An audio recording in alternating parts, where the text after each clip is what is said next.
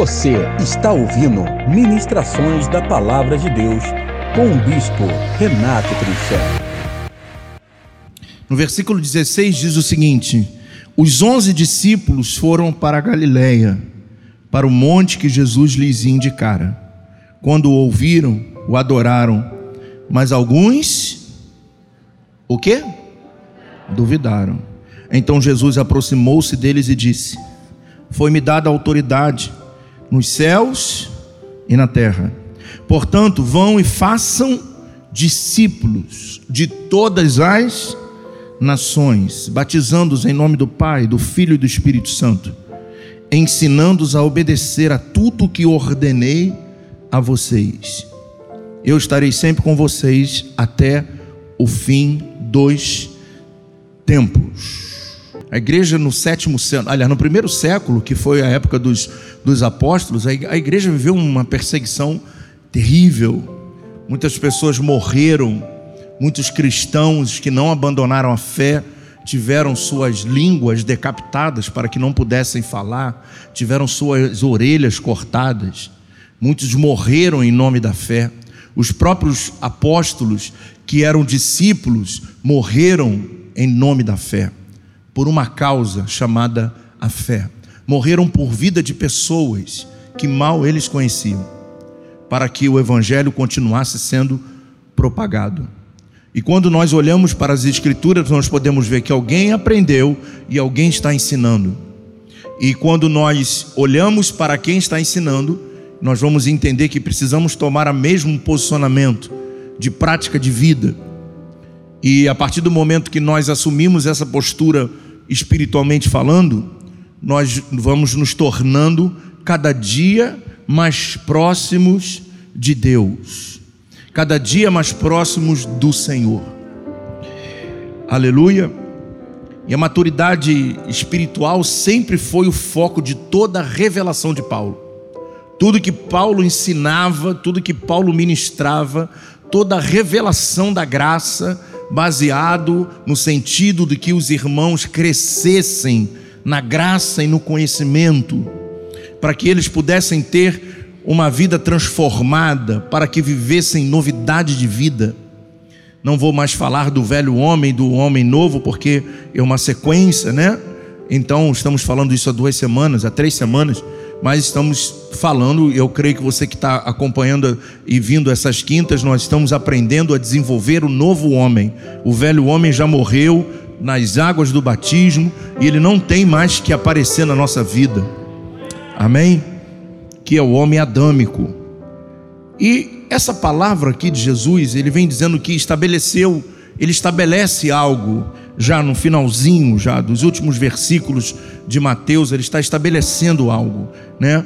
Que vai além da comunicação verbal da verdade, do, do que eu estou falando, do, do que é verdade, do que é real. Né? O princípio estabelecido por, pelo próprio Senhor Jesus, que estabeleceu, ensinando-os a guardar. Em algumas versões está a guardar, e aqui ensinando a obedecer tudo o que foi orden... tudo que eu ordenei a vocês. Então, o que significa guardar, obedecer? Significa praticar, né?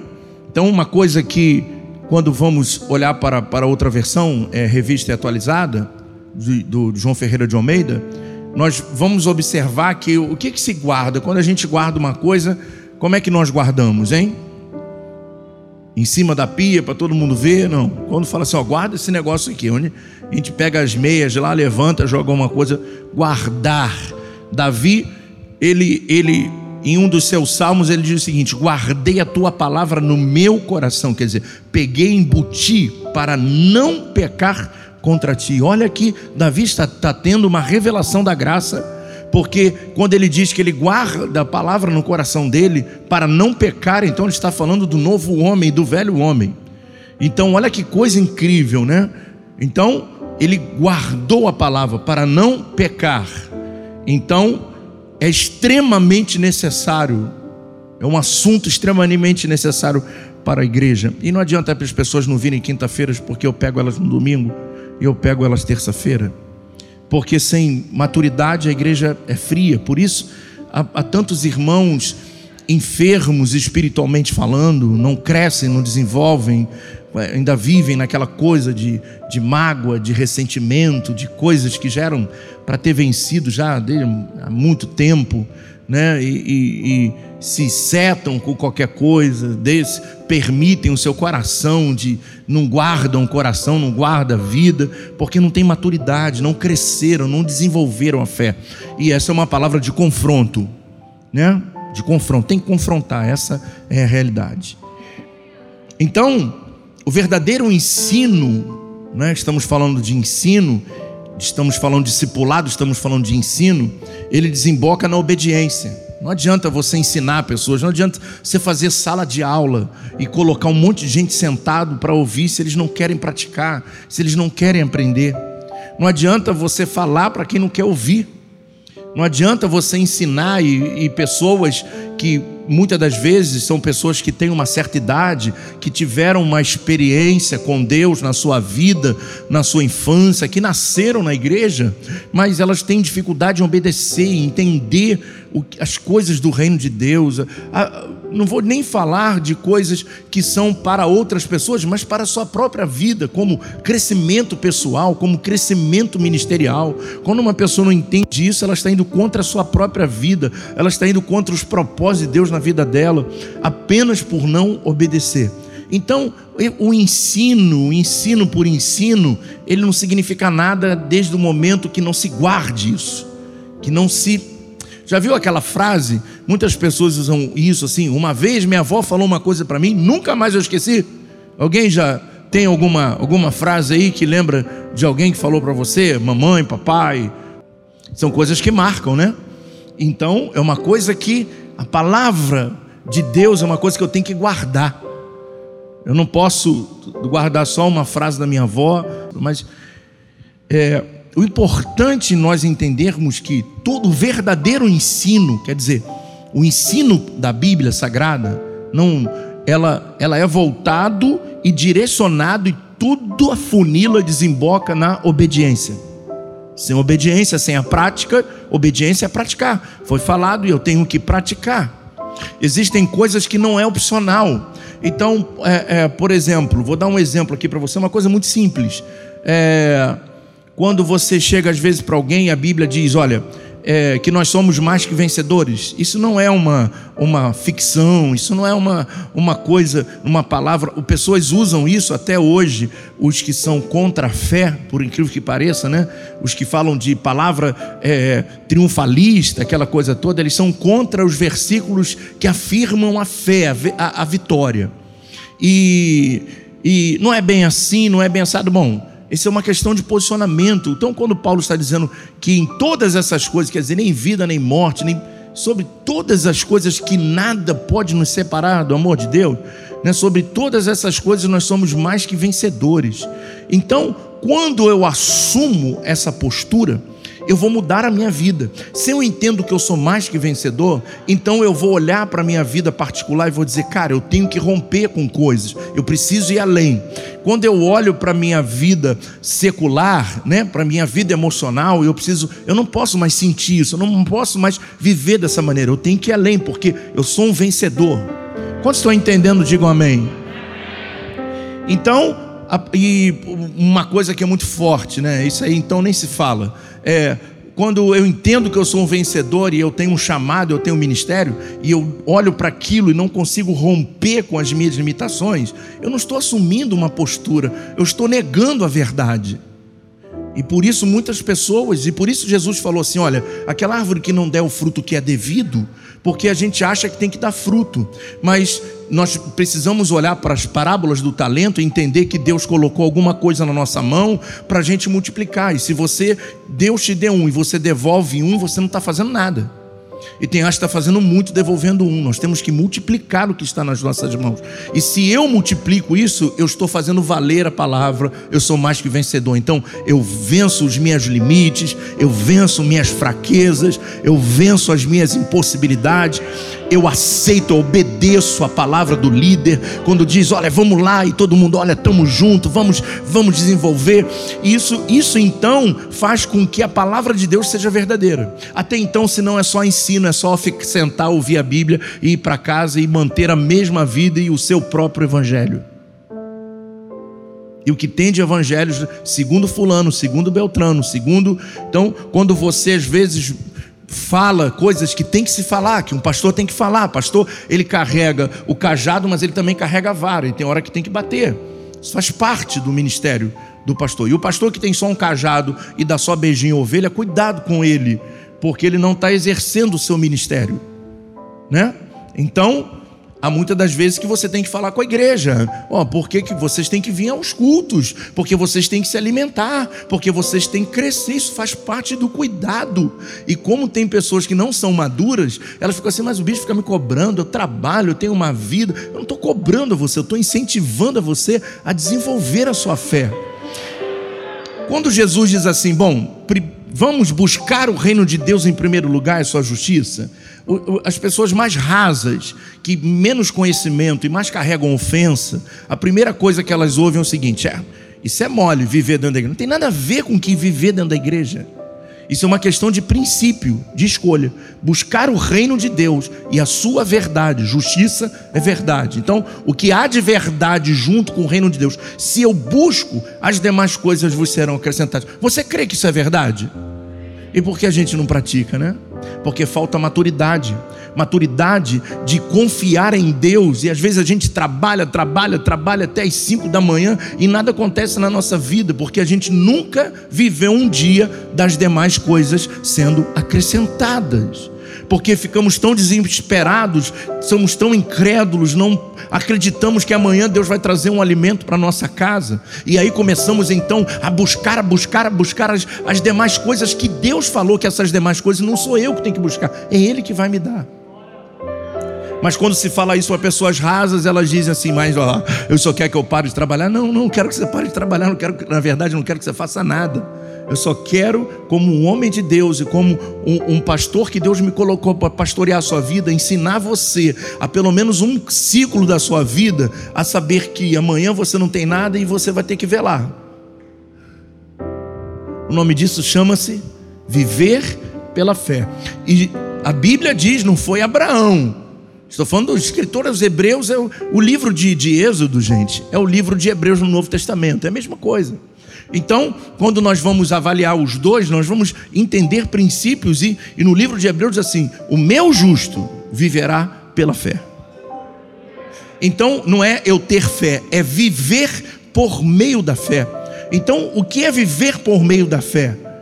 Então, são poucas pessoas que experimentam isso e por não experimentarem isso, não vão nunca ver os grandes milagres de um Deus que pode abrir o mar. Eu te, eu te faço uma pergunta: se Moisés, que estava lá com, com um povo no Egito, se não tivesse o mar, se não tivesse lá o faraó vindo atrás dele, precisava abrir o mar?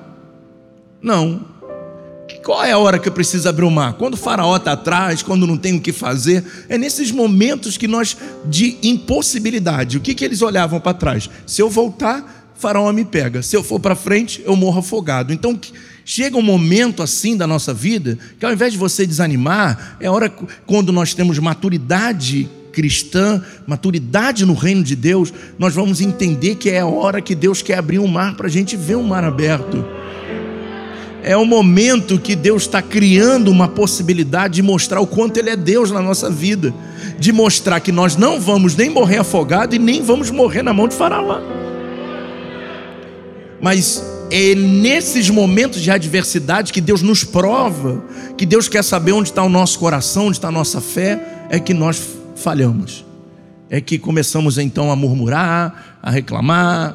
Então, eu quero levar você a entender que o verdadeiro ensino ele desemboca na obediência. Não se trata apenas de aprender um, um acervo teológico, não é só aprender uma listagem, um livro, ou de você ler todas as literaturas de Gruden e falar: nossa, esse cara é o máximo, essa teologia sistemática é fantástica. Se nós não praticamos isso, se isso não leva à obediência, né?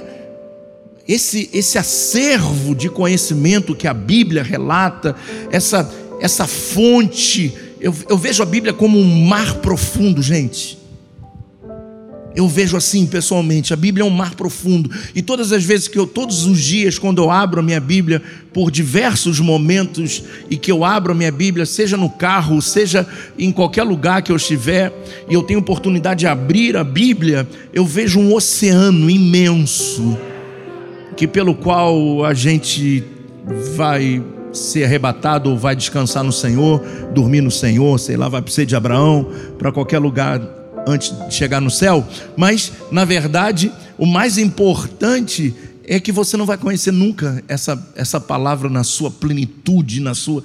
Por isso a necessidade do desenvolvimento.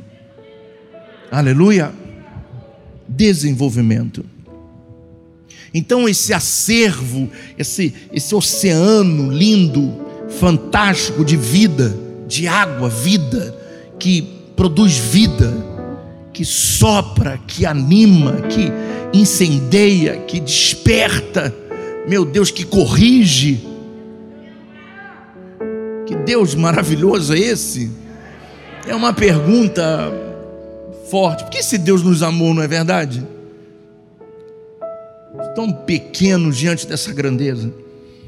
E, mas esse acervo deve ser convertido em uma vida transformada vida transformada, ou seja, maturidade espiritual. Sempre maturidade espiritual. O discípulo, ele é um seguidor, é um imitador de Cristo. Paulo relata isso as suas cartas. Então, é, seu alvo é aprender com Cristo e de Cristo. A nossa vida deve refletir a vida de Jesus Cristo.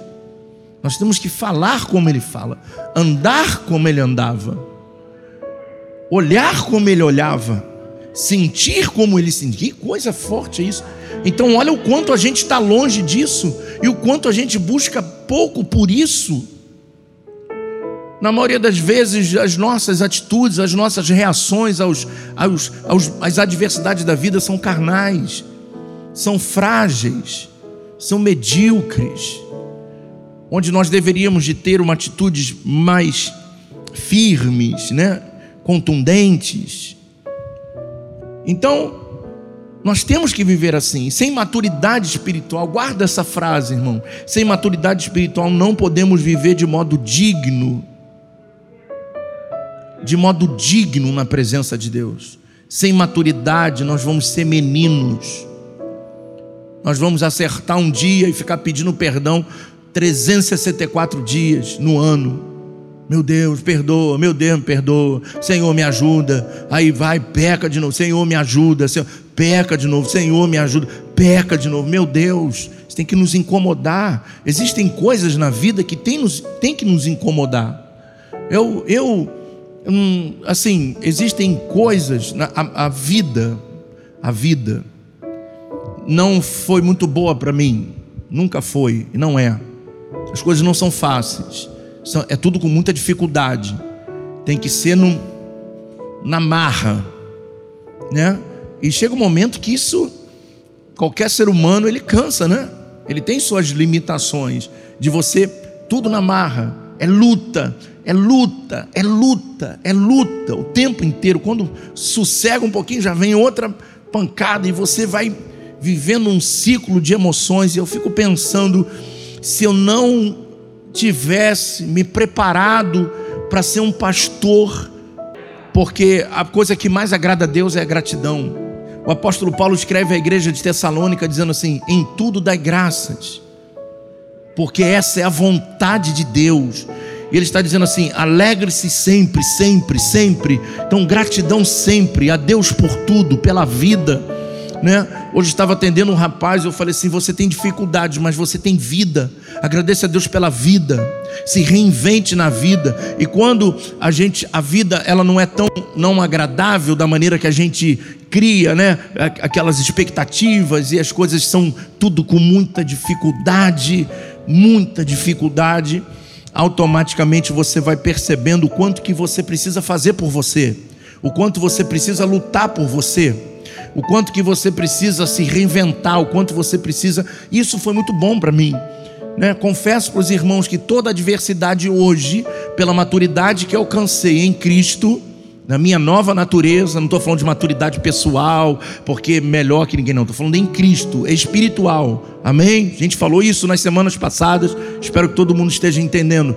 O crescimento espiritual em Cristo né? Então eu consigo olhar para aquela diversidade e falar assim: eu não posso ficar aqui, eu tenho que ir mais além, eu tenho que ir um pouquinho mais lá. E se eu chegar ali, eu vou mais para frente. E se eu chegar lá, eu vou mais para frente, eu vou mais para frente. E as pessoas que geralmente têm uma vida mais tranquila, eles não sentem esse desejo, eles se acostumam, vivem numa, num lugar chamado zona de conforto até entrar dentro da caixa. E tem pessoas que quando entram dentro da caixa, você pode tirar a tampa da caixa, você pode chamar para fora, você pode berrar, você pode brigar, você pode incentivar, você pode amar, que elas não vão sair de lá. Se não houver uma renovação de mente, um entendimento da necessidade que nós temos de fazer. Eu fico imaginando, é, quando nós vamos olhar para a vida dos discípulos, Jesus chamou 12 discípulos, os 12 não sabiam nada, não entendiam nada, eram pessoas comuns, mas se tornaram pessoas extraordinárias, homens extraordinários. Pedro, ali ouvindo Jesus pregar, chegou o dia dele pregar, era 3 mil, era 5 mil, era, era, era um monte de gente, batizava e então você vê o desenvolvimento ministerial na vida das pessoas que alcançam a maturidade. Elas têm desejo de fazer mais, elas têm desejo de crescer, elas têm desejo de amadurecer. E toda pessoa que é madura, ela entende que quando ela chega no momento da maturidade, espiritualmente falando, Novamente vou repetir, não tem nada a ver com pessoa. Ninguém aqui está falando da gente, estão falando da nossa nova identidade, da nossa vida espiritual. E quando isso vai desenvolvendo, você vai começando a perceber a necessidade de você desenvolver cada dia mais e mais. Nós temos que desejar isso. Nós temos que desejar a palavra de Deus, nós temos que desejar a vida de oração, nós temos que parar com aquela coisa de ficar brigando e falando, meu irmão, você tem que ler a Bíblia, você não tem que ler a Bíblia nenhuma. Você lê se você quiser, mas nós temos que ter a necessidade de ler a Bíblia. O sentimento deveria de ser outro, deveria ser, meu Deus, por que, que hoje eu não li a Bíblia? Eu preciso ler a Bíblia. Não para pagar uma promessa, não, não para fazer uma, uma, uma romaria, a mesma coisa que dobrar o joelho e andando daqui a São Paulo de joelho. Não é isso que Deus quer. Deus quer obediência. Deus quer que eu sinta a necessidade de buscar a Ele. Deus quer que eu, Deus quer que eu sinta a necessidade de me aproximar dele. Aleluia, tem que ser, uma, tem que ser desejável. O, o, Davi escreve em seu salmo assim: a lei do Senhor é perfeita, são mais desejáveis, os, os, os estatutos do Senhor são fiéis da sabedoria, quer dizer, da maturidade, sabedoria e maturidade, aos simples, e são mais desejáveis do que o ouro. Então, olha, o dia que eu desejar mais Deus do que as coisas do mundo, do que a riqueza do mundo, do que o dinheiro, do que tudo, eu vou entender o que é o reino de Deus em primeiro lugar e aí eu vou viver das demais coisas. E o Senhor falou assim: Não andeis ansiosos com o que é vez de comer, de vestir. Se o Senhor veste os lírios do campo, quanto mais não fará por vocês. Mas como é que eu vou ver o milagre? Se eu quero fazer o milagre, deixa Deus fazer um milagre na sua vida, deixa Deus cuidar de você. Deixa Deus cuidar da sua família, não vai faltar nada no tempo da escassez. Olha aí, você passou pela pandemia, está aí de pé. Quanto Deus foi bom. Quanto Deus foi bom, foi ou não foi bom? Está sendo bom demais, está sendo bom com o nosso país. Lá na Itália já está com lockdown, já voltou, a coisa lá apertou de novo. E aqui no Brasil só desce, só desce, só desce. Nessa terra de Rio de Janeiro ninguém mais usa a máscara, todo mundo aglomerado, um beijando o pescoço do outro, coisa louca aí fora que você fica assustado e o negócio não cresce. Quer dizer, olha o cuidado de Deus com o nosso povo, com a nossa terra. Nós temos que amadurecer muito. Aleluia. Então nós temos que ser assim. Eu queria que você colocasse aí em Colossenses 1:28. Diz assim, ó: Nós o proclamamos, advertindo e ensinando a cada um com toda a sabedoria, para que apresentemos todo homem perfeito em Cristo. Gente, olha que versículo profundo. Nós o proclamamos advertindo, está falando de Cristo, proclamamos Cristo, advertindo e ensinando a cada um com toda a sabedoria, o que eu estou fazendo aqui hoje, ensinando a vocês com sabedoria, Com maturidade, advertindo com maturidade a cada um com toda a sabedoria, para que apresentemos todo o homem perfeito em Cristo. Então, esse é o alvo. O alvo da maturidade é chegar à perfeição. Então, não tem como voltar às semanas passadas, não estou falando de, perfe... de homem perfeito que não existe. Estou falando de um novo homem perfeito, sim. Amém? Foi inclusive quando eu falei sobre maturidade emocional na semana passada, foi o, o versículo que eu usei de Mateus 5, né? De chegar à, à maturidade da perfeição. Não estou falando de uma perfeição humana, mas de uma perfeição divina. Então, se Cristo está em mim, preciso continuar e me apresentar como um homem perfeito em Cristo.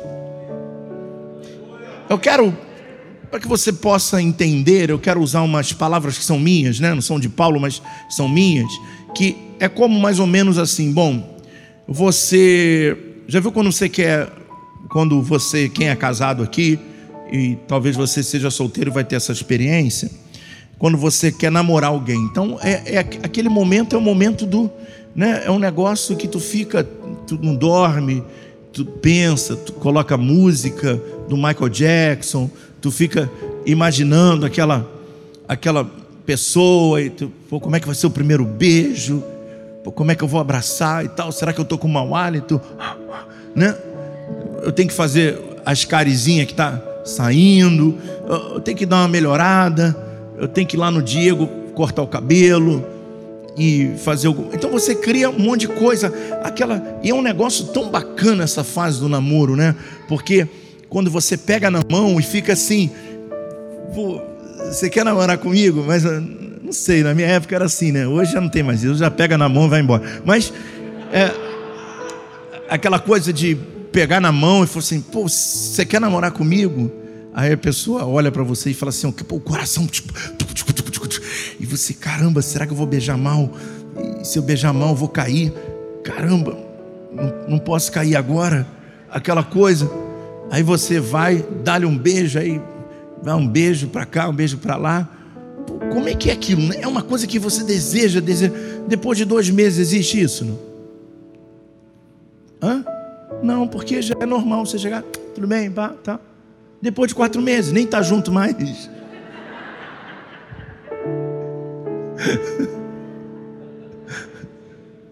Aquela oração que diz assim: Foi Deus que mandou ser ela. Ai, Deus se confundiu. Isso acontecia muito aqui na igreja, agora eles fazem na encolha. Não... Agora eu não sei mais, agora, agora é por trás. Eles tinham coragem, faziam na frente, agora é tudo por trás. Mas vamos voltar aqui ao assunto. Então, aquela coisa de aí acabou, aí você vai a casa, depois de um ano de casado, tem isso, né? Dá um beijo, que dá beijo. Que negócio de ficar dando beijo?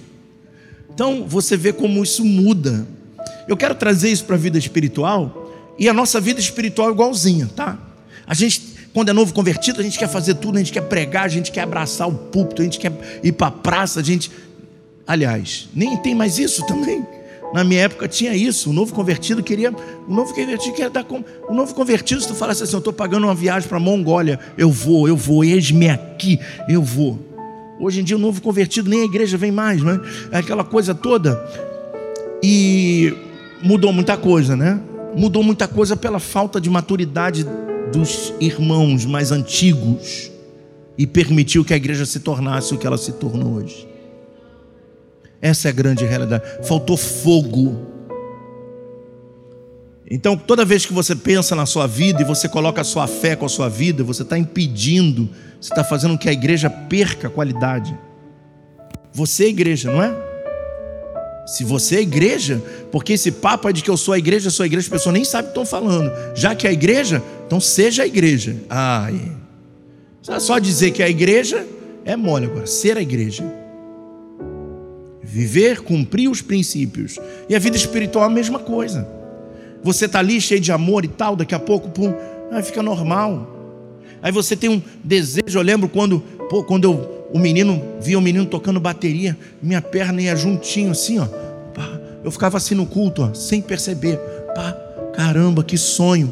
Né? Graças a Deus, até hoje eu tenho uma paixão por isso. Toda vez que eu vou subir, eu oro, Deus me usa, me consagra. O mesmo sentimento que eu tenho há 30 anos atrás, eu tenho hoje. Mudou nada e nunca vai mudar. Porque isso é paixão, isso é, é uma paixão. Mas você vê pessoas que, às vezes, né, o sonho é entrar no ministério. Aí entra no ministério, passa três meses. Né, cadê o fulano? Ih, tá igual aqueles lá. Mas ele estava tão bem, mas virou normal. A vida espiritual é assim. Se você não colocar lenha, se você não almejar coisas maiores, você se acomoda. E quando a gente se acomoda, a gente não cresce. E quando não cresce, a gente se torna imaturo. Eu quero que você aprenda uma coisa que é muito profunda, hein? Ouça isso. Quando se fala de maturidade, se fala de quê? De pessoas que não são maduras, não é isso? Sim ou não? De meninos, não é isso? Não tem nada a ver com isso. O imaturo é aquele que perdeu o tempo de continuar sendo maduro. O imaturo é aquele que parou de desenvolver. Não é aquele que é menininho. Esse menininho não é nada. Isso aí, isso aí é, é, é, o, é aquele que se convenceu. Estou falando de convertido. Tem muita gente que toma banho de piscina, vai, passa, acabou, né? Mas estou falando do novo, do novo homem, do novo convertido. Ele se torna imaturo quando ele deixa de crescer.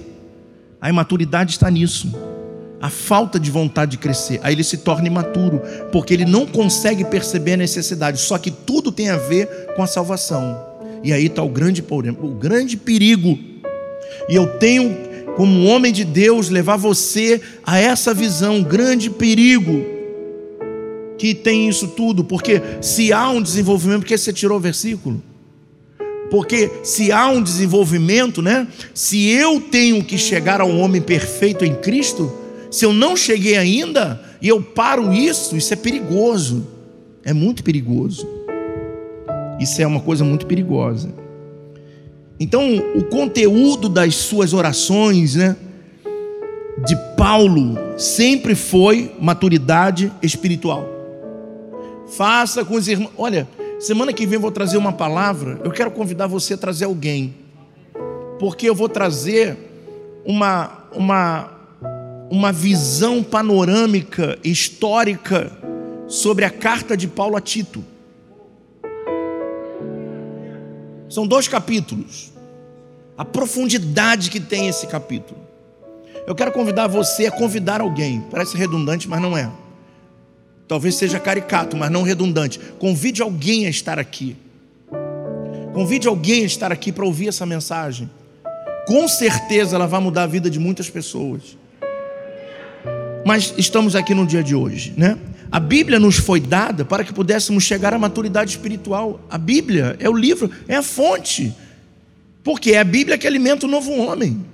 Toda fonte de ensino para a minha nova natureza está onde? Na Bíblia. Quando eu perco o contato com a Bíblia, quando eu perco a noção do que eu preciso ser, e a igreja ela está muito preocupada em fazer, mas as pessoas não estão preocupadas em ser. Quando eu começo a fazer alguma coisa, isso é um resultado de algo que eu já sou e tem que ser há muito tempo, porque o apóstolo Paulo fala, até para aqueles que trabalham na obra de Deus, que não sejam neófitos, quer dizer, que não sejam novos na fé, que tenham experiência. Então, eu queria que você colocasse aí para mim, meu filho, 2 Timóteo, capítulo 3.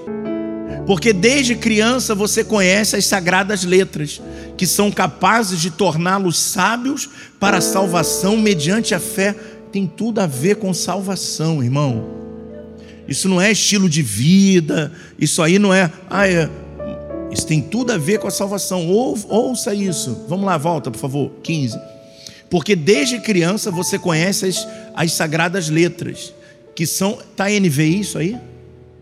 que são capazes de torná-lo sábio para a salvação mediante a fé em Cristo Jesus. Versículo 16.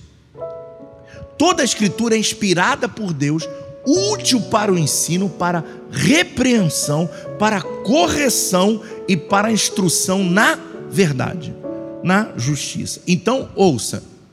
A palavra de Deus, toda a escritura, está falando da Bíblia ela foi inspirada por Deus para os homens escreverem, sim ou não? Sim ou não? Então está falando sobre isso. Foi inspirada por Deus para que eles pudessem escrever mediante uma revelação e útil para o ensino, para a instrução na justiça. Se a palavra de Deus ela foi inspirada para que homens escrevessem, para o ensino, para a repreensão, para a correção, por que pessoas se ofendem com a palavra quando a palavra de Deus corrige? Ela foi feita para isso. Uma vez um, um irmão entrou no meu gabinete e falou assim para mim: Bispo, o senhor pregou hoje para mim? E eu dei um pulo para trás, eu falei assim: serviu para você? A mensagem de hoje serviu? Eu falei sobre Alexandre Latueiro. Alguém lembra dessa mensagem? Foi Vapo. Serviu para você? Não. Por que, que o senhor não me chamou e falou comigo? Eu falei, você acha que eu vou perder meu tempo para pregar para você? Uma pessoa, com mais de mil pessoas na igreja. Você se, você se sente. Eu não vou nem dizer o que eu falei para ele. Vamos mudar essa parte. Só que olha o ponto da pessoa. E ele não entendeu porque literalmente era para ele. Ele só por ser imaturo, ele não teve a capacidade de entender a humildade e falar: Senhor, eu preciso mudar. Essa mensagem me confrontou. E aí, os pregadores, não eu, ficam preocupados o que falar com a igreja, com medo da igreja ir embora. Agora você vê se você prega a palavra de Deus, que ela é para o ensino, que eu estou fazendo hoje, para correção, que pode ser domingo, para correção, correção, então acho que é pior, hein? Repreender, corrigir e para instrução, e um momento a pessoa se ofende com a palavra que está sendo. Ela está indo contra as escrituras. Aí eu pergunto: uma pessoa dessa entra no céu? Ela está rejeitando a Bíblia. Uma coisa que eu nunca, primeira coisa que eu aprendi diante de Deus, primeira coisa, isso aqui não é de aqui da Vila Kennedy, não. Eu tenho 36 anos. Eu aprendi lá atrás na minha vida entender que esse púlpito é um lugar sagrado. Eu não vou usar a palavra para mandar um recado para ninguém, mas a palavra de Deus ela é útil para o ensino, para repreender, para corrigir. Então, quando a pessoa ela não entende isso, é, mostra o grau de maturidade dela. E aí os imaturos, eles se ofendem, eles acham que, pô, mas por que tá falando para mim usou? Por que usou esse esse essa que eu uso muito, como é que é o nome que dá? faço o meu teatrinho aqui para mostrar a realidade das coisas. Pô, isso aí foi para mim, por que, que fez isso? Por que, que não sei o quê? Por que, que não sei o que? Em vez de entender assim, caramba, o quanto que eu sou menino, o quanto que eu não estou entendendo que Deus precisa me corrigir. Porque eu vou dizer uma coisa para você: o dia que essa Bíblia aqui não. Você acha que Deus não me corrige? Você ser um sacerdote, Primeiro, ser sacerdote é vida de renúncia. Você não tem mais direito a sentir nada, você não tem direito a fazer nada. Você sabe que é muitas das vezes acontecer coisas e Deus fala assim: vai lá e pede perdão. Você não tem noção do que é uma vida de obediência. E muitas das vezes você tem que ficar calado, que são problemas que não são meus, pessoais, que não são problemas que eu adquiri, são problemas da igreja, por representar a igreja. E muitas das vezes tem que ficar quieto, você não pode falar nada. E às vezes tu acorda de manhã, tu quer sentir raiva. Todo mundo sente raiva. E Deus fala assim: que negócio é esse? Está com raiva? Tá bom, não posso sentir raiva. É vida de renúncia. E quando você entende essa vida de renúncia, você começa a entender o que é uma vida de maturidade. E se nós não alcançarmos esse nível, não vamos entrar no céu. Jesus, no capítulo 5 do Evangelho de Mateus, ele diz: Se a vossa justiça não exceder a justiça dos fariseus, dos escribas, vocês não vão entrar no reino dos céus. Jesus está falando: se a justiça de vocês, se a verdade de vocês não exceder a dos religiosos, vocês não vão entrar no reino dos céus. Aí ele começa: se alguém te bate na face direita, vira à esquerda. Todo mundo tem direito de ficar com raiva. Às vezes a pessoa chega e fala, porque o pastor é, fala, fala, fala, sem que ouvir aquilo. Coisas que você não quer ouvir. Você acha que todo culto que acaba eu vou feliz para casa? Você não tem noção, sai daqui uma, duas horas da manhã todo culto. E às vezes acaba um culto que eu, um culto feliz, alegre. Quando eu desço aqui já começa um monte de problemada, de gente matura. E você tem que atender às vezes coisas que roubam a tua alegria. E às vezes tu quer assim, pô, vontade até de ir embora. E Deus, ei, ei, por que está sentindo isso? Tá bom, Senhor, eis-me aqui, no choro, na lágrima. Maturidade é coisa séria. A questão é encontrar o equilíbrio. Como é difícil o equilíbrio? Exige muito, muito, muito. E aí você tem que ser psicólogo. Eu não ganho para eu, eu dou, eu dou consulta de psicologia, não ganho para isso. Eu dou, eu estou dando agora, eu estou lendo um livro de psiquiatria. Eu parei porque eu estou me vendo dentro do livro e eu acho que eu sou meio doido. Então, eu parei de ler porque eu estou vendo que eu, eu, tenho algumas coisas que. É sério, sério. E eu dei uma parada que eu falei, pô, cara, acho que eu estou aí dentro desse trem. Então você dá aula de psiquiatria, você dá aula de psicologia, você ajuda as pessoas a saírem das, dos seus fundos do poço, você sustenta a fé. Todos os dias esse meu joelho dobra com o nome de cada um de vocês. Todos os dias todas as madrugadas, eu durmo duas, três horas por noite. Orando, clamando pela igreja, vida de sacrifício, de renúncia. E por que que não desiste, bispo? Por causa da maturidade. Alcançar a maturidade espiritual e saber separar que homem é homem, Deus é Deus de hoje.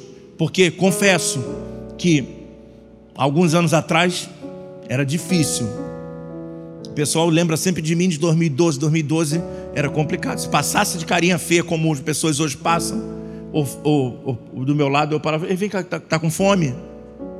Hã? E Jesus foi me dando o que? Maturidade. E a igreja lotada, não sei como é que a igreja não faliu naquela época, porque não, não tinha muita paciência, né? Com os imaturos. Mas a questão não é ter paciência com os imaturos, é questão de eu transformar a minha vida. Eu comecei a entender que o problema não era as pessoas, era eu. E quando você tira o foco das pessoas, você olha para você, você começa a entender que você precisa ser transformado, não as pessoas. As pessoas vão continuar, as pequenas vão continuar sendo pequenas e as grandes vão continuar desenvolvendo.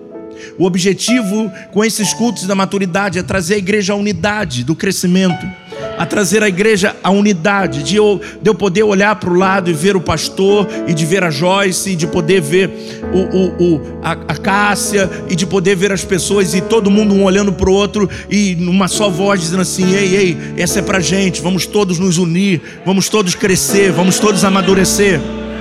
Vamos todos desenvolver a nossa fé. Vamos largar as coisas pequenas da vida e vamos focar nas coisas maiores. Vamos olhar para o alto, vamos olhar para cima. Vamos olhar para o autor e consumador da nossa fé. Vamos nos aliançar, nos agarrar nele. Vamos lá, 16, vamos para o 17. Para que o homem de Deus seja apto e plenamente preparado para toda boa obra. Você só vai encontrar pessoas preparadas para a boa obra quando elas se tornam maduras. E o grande problema hoje de se fazer a obra de Deus é de andar com pessoas que não sentem a necessidade de amadurecer, de desenvolver, de crescer. E a obra de Deus fica capenga. Porque quando uma pessoa traz o evangelho dela, diz assim: Eu vou ser assim, eu vou ser assim. Ela não está atrapalhando a mim, ela está atrapalhando o desenvolvimento da igreja. E você imagina no céu chegar, mas Senhor, eu cantei, eu toquei, eu preguei, eu, eu curei, eu libertei. Falei assim, ok, mas eu te dei um, um talento, o que, que você fez com esse talento? Ah, não, mas é porque eu era assim, porque eu era assado. Não, mas quantas vezes você ouviu o bispo pregar e falar para não te conheço.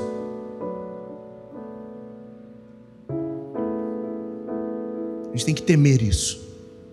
Temer muito. A coisa que eu mais temo é minha salvação. As demais coisas, gente. Eu conheço um Deus que que me tirou da, da miséria. Esse é o Deus que eu sirvo, que me tirou da fome. Ele nunca mais vai permitir que eu passe necessidade. Porque Ele sabe que hoje eu ajudo um monte de gente a não passar pela necessidade que eu passei. Então nós precisamos desenvolver isso. Os dons, os dons espirituais nos foram concedidos para que experimentássemos maturidade espiritual, por incrível que pareça. Hoje o âmbito de mais meninice é na igreja, é nessa, nesse âmbito de, de, de, de dons espirituais. Coloca em Efésios 4, olha que forte isso, 4,11. E ele designou alguns para apóstolos, outros para profetas, outros para evangelistas e outros para pastores. Tem gente brigando hoje dizendo que não tem apóstolo, que tem. Meu irmão, eu fui consagrado apóstolo. Aí começou essa palhaçada aqui na Vila Kennedy. Porque não tem apóstolo. Eu falei, tá bom, eu sou bispo. Se enchesse o saco, não tem bispo, eu sou pastor. Eu abri mão. Mas, mas pastor também não tem. Tem o quê? O que vocês querem chamar o nome de quê? Servo. O quê? Tá bom. Dá o nome que vocês quiserem. Está escrito ali. Ele designou. Quando eu li essa primeira vez, isso na minha vida, eu falei assim: Uau! Eu, eu comecei a entender. Quando eu olhei para aquilo ali, ouça isso que eu vou dizer. Quando eu olhei para aquilo ali, eu falei assim: Cara, não tem perfil para nenhum desses. Como é que eu vou ser evangelista? Sou tímido, mal consigo falar. Quando olhei para apóstolo, eu via o apóstolo da igreja, eu falei assim: Estou longe. Isso aí, esquece isso. Então, quando eu vi para profeta, eu falei: Meu Deus, como é que eu vou profetizar? Para ser profeta tem que entrar lá. Na... Sou o Senhor e te digo não, não, vou ter essa cara. Deus vai botar a palavra na minha boca, eu vou, eu eu vou ficar igual muitos, fica assim, ó. Se eu não falar, eu morro. Para que ser profeta? Se não falar, morre. Outros para evangelistas, para pastores, foi pastor, mestre de quê? Mestre de quê? Aí quando eu olhei para aquilo ali, eu falei assim, não tem perfil para nenhum. Quando eu olhei, eu falei assim, não tem perfil para nenhum. Quando eu entendi que eu não tinha perfil, de personalidade literal para isso, né? Eu falei bem assim: se eu não tenho perfil para nenhum, eu posso ser todos.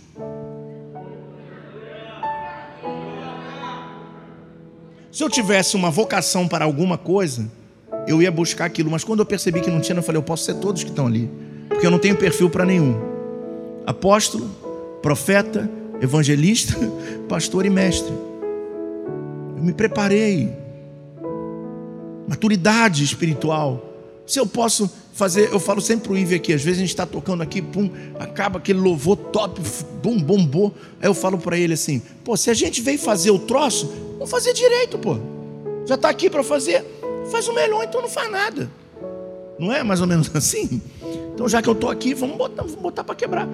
Doze com o fim de preparar os santos para a obra do ministério, para que o corpo de Cristo seja edificado. Então, irmãos, olha, o que é o corpo de Cristo? É vocês, eu, o corpo. Quem é o cabeça? Quem é o cabeça? Aí um é o dedinho, o outro é o pé, o outro é o dedão, o outro é o, o, o, o ombro, o outro é o, rádio, o outro é o. E aí vai, o fêmur outro é, o joelho, e aí vai, mas nós somos o corpo. Para que o corpo de Cristo seja edificado, olha que coisa linda. Precisa haver os apóstolos, profetas, evangelistas, mestres.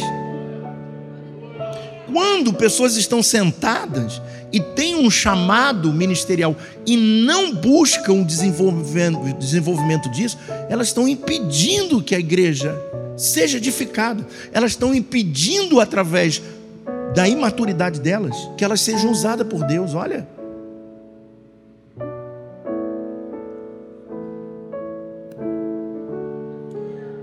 Versículo 13 até que todos alcancemos a unidade da fé e do conhecimento do Filho de Deus e cheguemos à maturidade, atingindo a medida da plenitude de Cristo. Está falando da perfeição de Cristo.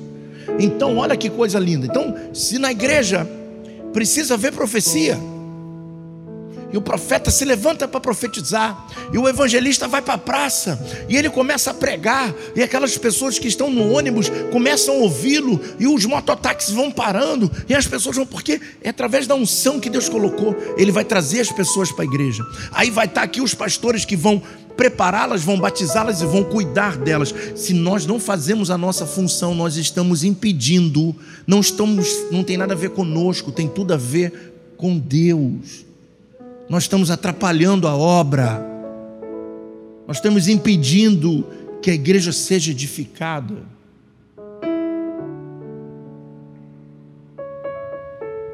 Quatorze.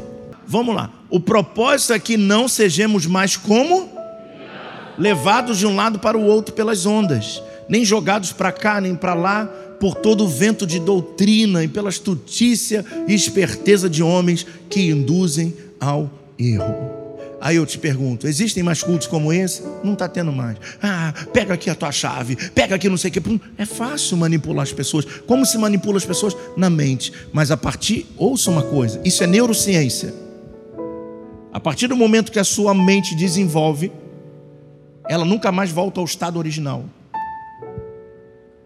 Então, todas as vezes que a tua mente desenvolve, cresce, ela nunca mais volta. Então, você está instruindo as pessoas não serem ignorantes.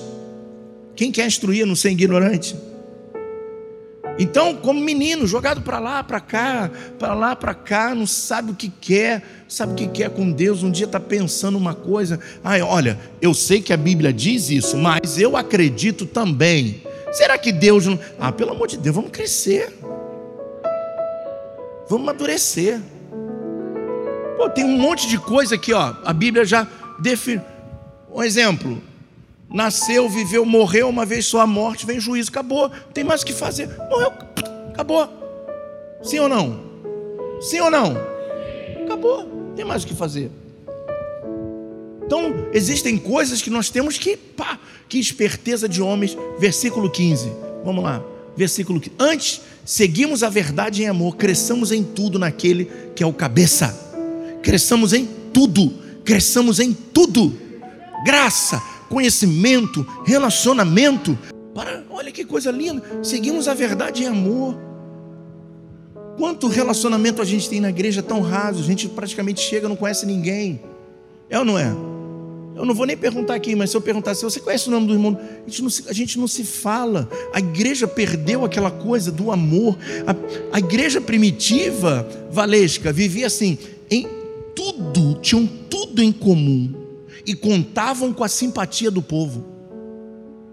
Por isso a igreja crescia, tudo em comum. As pessoas repartiam pão, as pessoas se falavam, passavam tempo, né? Graças a Deus isso tem aqui. O pessoal não vai embora antes de meia-noite, fica todo mundo na cantina. Mas tem umas mesas que, que tem que arrancar. Né? Então, porque para conversar, para bater papo, para edificar a fé um do outro, para ser, meu irmão, como é que você está? Para falar de coisas de Deus, de reino de Deus, Senhor do céu. A pessoa pegar o banheiro da igreja para fazer fofoca, tem que botar ele dentro do vaso. Vidas, são vidas, gente. A gente fala disso. Eu fiz um curso, eu fiz um seminário com Ford Taylor Escuta isso. É o cara. Pensa no, coach do coach do coach do coach do coach do coach. É ele. E ele falou uma coisa interessante. Ele falou bem assim: se numa organização tiver 3% das pessoas fofoqueiras, a organização acaba. E eu tomei um choque. Porque eu fiz esse, esse seminário, eu falei assim: o quê? O que? Estou fora. Eu não vou pagar para ver. Eles vão destruir o que você construiu em anos. Então, como é que a gente pode viver assim? Mas por quê? Eu entendo vocês. Há aquela coisa dentro da igreja. Ninguém quer falar com ninguém porque, ah, na igreja tem fofo. Pô, vamos quebrar isso. Vamos amadurecer. Vamos nos relacionar. Meu irmão, a gente precisa um do outro. Você já viu uma perna indo para casa sozinha? Hã? Quem já viu uma perna andando na rua sozinha? Quem já viu uma perna andando na rua sozinha? Alguém já viu não? ela precisa do tronco, ela precisa, né? Versículo 16 para encerrar, diz o seguinte: de, de dele todo o corpo ajustado e unido pelo auxílio de todas as juntas, cresce e edifica-se a, a si mesmo em amor, na medida em que cada parte realiza sua função. Diga glória a Deus por essa palavra linda. Diga glória a Deus por essa palavra linda. Aleluia. Então, sem maturidade, como nós vimos ali no versículo 14, coloca aí versículo 14, por favor. Que não sejamos levados, né, pelo vento de doutrina. Então, olha que coisa linda. Sem maturidade, a igreja fica, fica vulnerável. Qualquer coisa que fala, todo mundo acredita. Qualquer coisa que sopra, todo mundo vai junto. Então não, não pode haver, não pode haver, não pode ficar vulnerável. Aleluia. Então, a maturidade, isso é uma frase que Deus me deu hoje. A maturidade espiritual é medida pelo conhecimento e pelo amor. Pelo amor. Conhecer a Deus e o amor. O amor por fazer a obra de Deus, por edificar o corpo por amadurecer, entender quanto Deus conta comigo, o quanto Deus precisa de mim, o quanto Deus me confiou algo, o quanto Deus espera o meu posicionamento. É impossível chegarmos à maturidade sem o conhecimento das Escrituras, é impossível. Por quê? Porque não estou falando de maturidade de homem, da sua vida secular, da sua vida natural, estou falando da maturidade do seu novo homem e o novo homem só compreende as coisas espirituais, as coisas espirituais precisam ser vistas assim. Coloca em Oséias 4, 6. Meu povo foi destruída por falta por falta de maturidade. Porque todas as vezes que Deus falava com eles assim, olha que coisa incrível. Deus falou através do profeta Jeremias: se convertam profeta Jeremias denunciou o pecado. O profeta Jeremias denunciou. A gente não consegue perceber que às vezes o diabo está botando um pratinho e a gente quer comer um pratinho de lentilha com um reino imenso lá na frente. E aí, o profeta Jeremias denunciava o pecado, dizendo: Vocês me adoram com os lábios, o coração de vocês. E aquele povo, coração duro e eles foram destruídos por falta de conhecimento, de maturidade. Dizer, Senhor, se tu está usando um profeta para mim, eu preciso me arrepender, me ajuda. Se a nação de Israel faz isso, eles não vão para a Babilônia, eles não tinham vivido o pior momento da história deles. Eles não tinham suas casas derrubadas, eles não tinham um templo destruído então,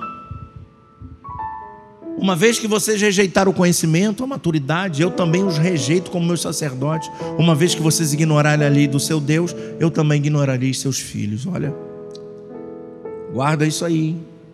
Às vezes, a nossa vida vai tudo bem, mas Deus rejeita os filhos.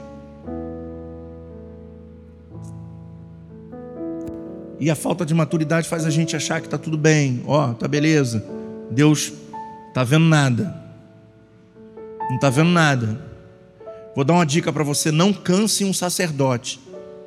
Você vai arrumar problema para você. Não canse um sacerdote.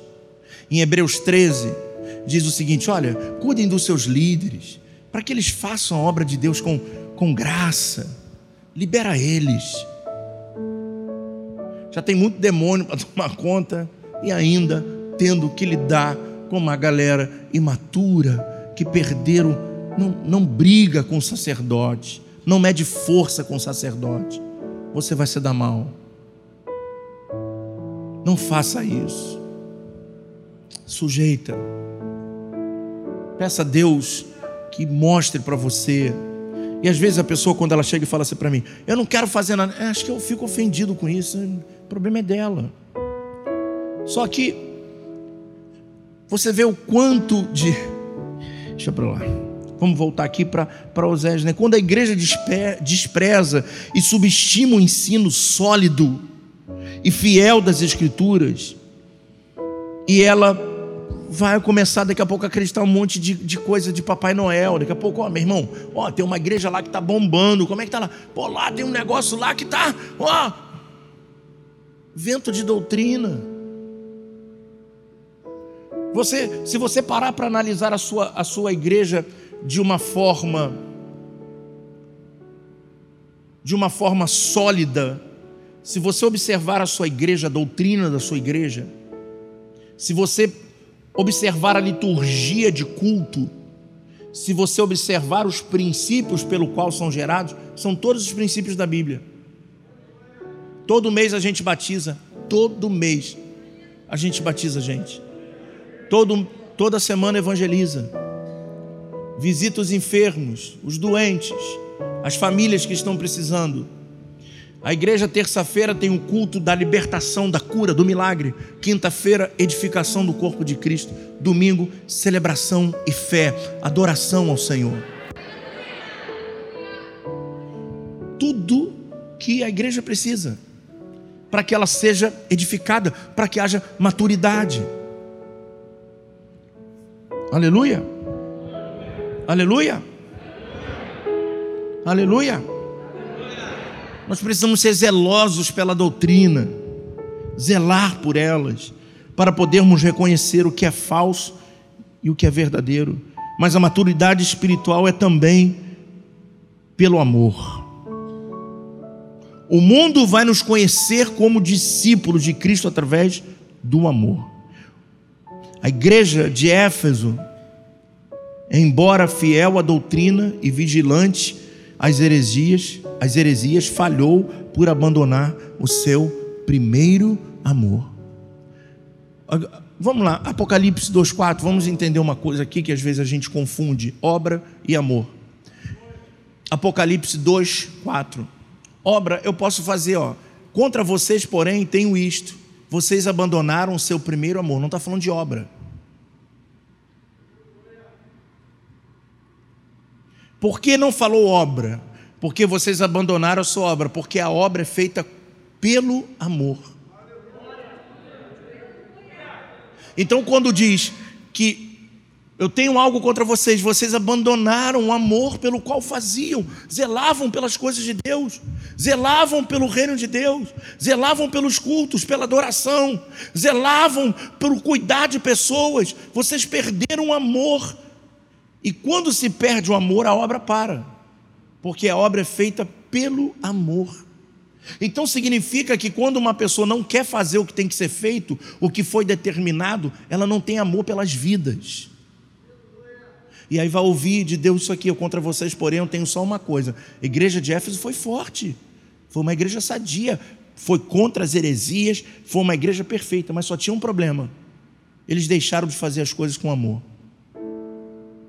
E Deus falou para eles: Eu tenho contra vocês algo. Não pense que isso é brincadeira.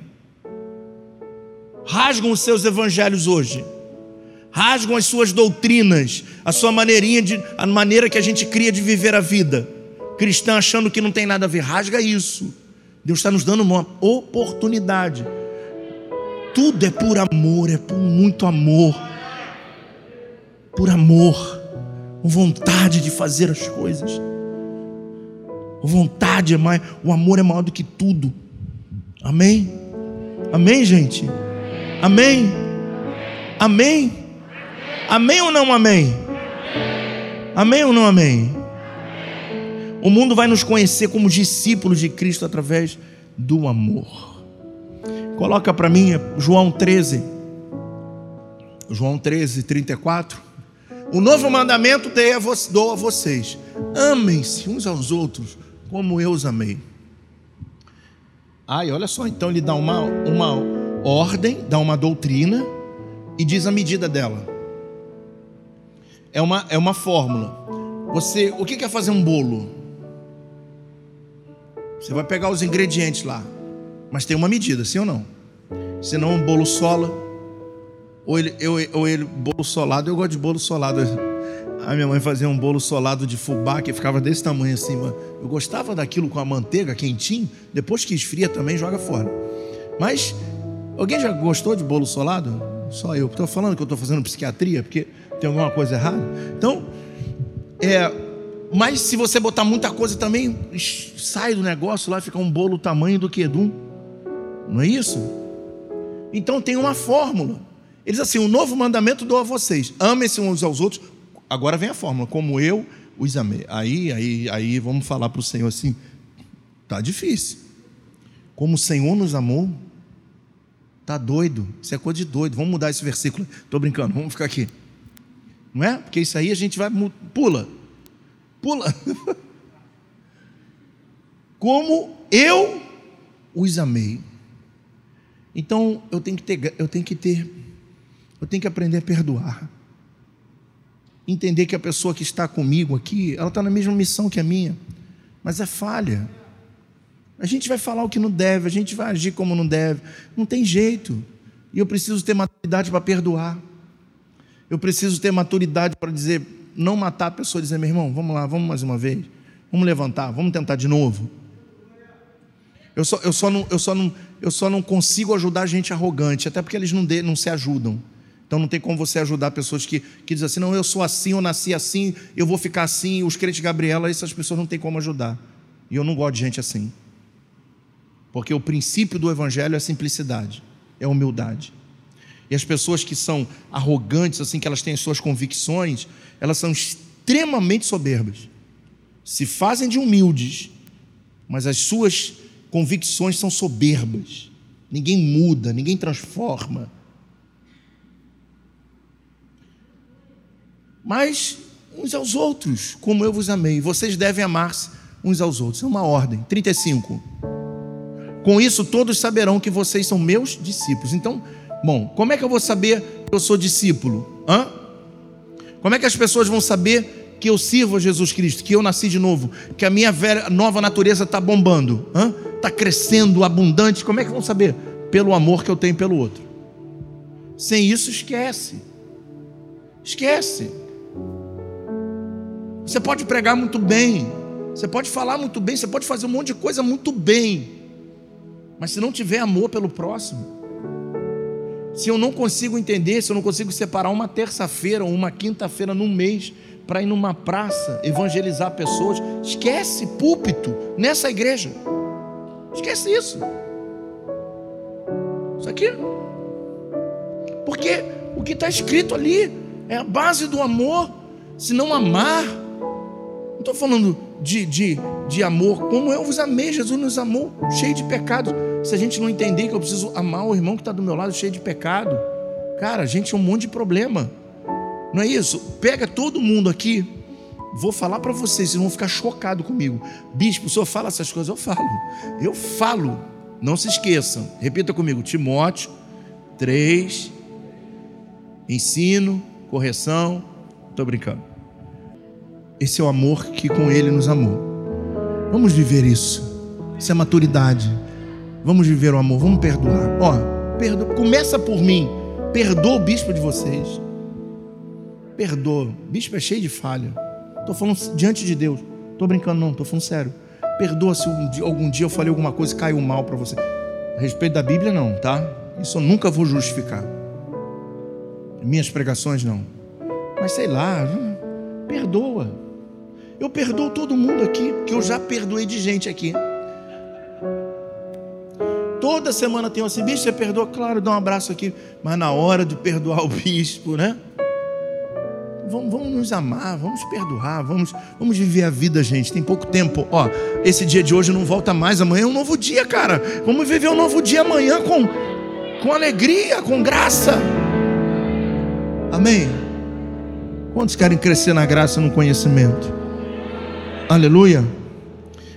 Escuta outra frase que Deus me deu: sem amor, nossa prática cristã torna-se farisaica, religiosa.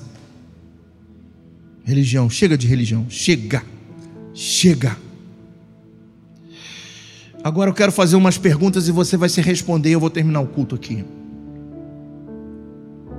À luz das Escrituras, diante de tudo que você tem ouvido essas semanas, você é um crente maduro? Você tem estudado a Bíblia diariamente com amor? Você tem adorado a Deus em espírito e em verdade? Porque são esses que Deus está buscando. Tem obedecido os princípios absolutos de Deus contidos na Sua palavra com alegria, com amor, né? Eu não, eu não, eu não adultero, não é? Ai, eu não adultero. Ai, meu Deus, eu não. É por amor, com graça. Porque eu não quero, porque eu quero honrar a Deus. Esse amor de fazer as coisas assim, não de pressão, meu Deus, que coisa terrível isso. As pessoas possuídas por um sentimento ruim, sabe, de peso, para servir a Deus.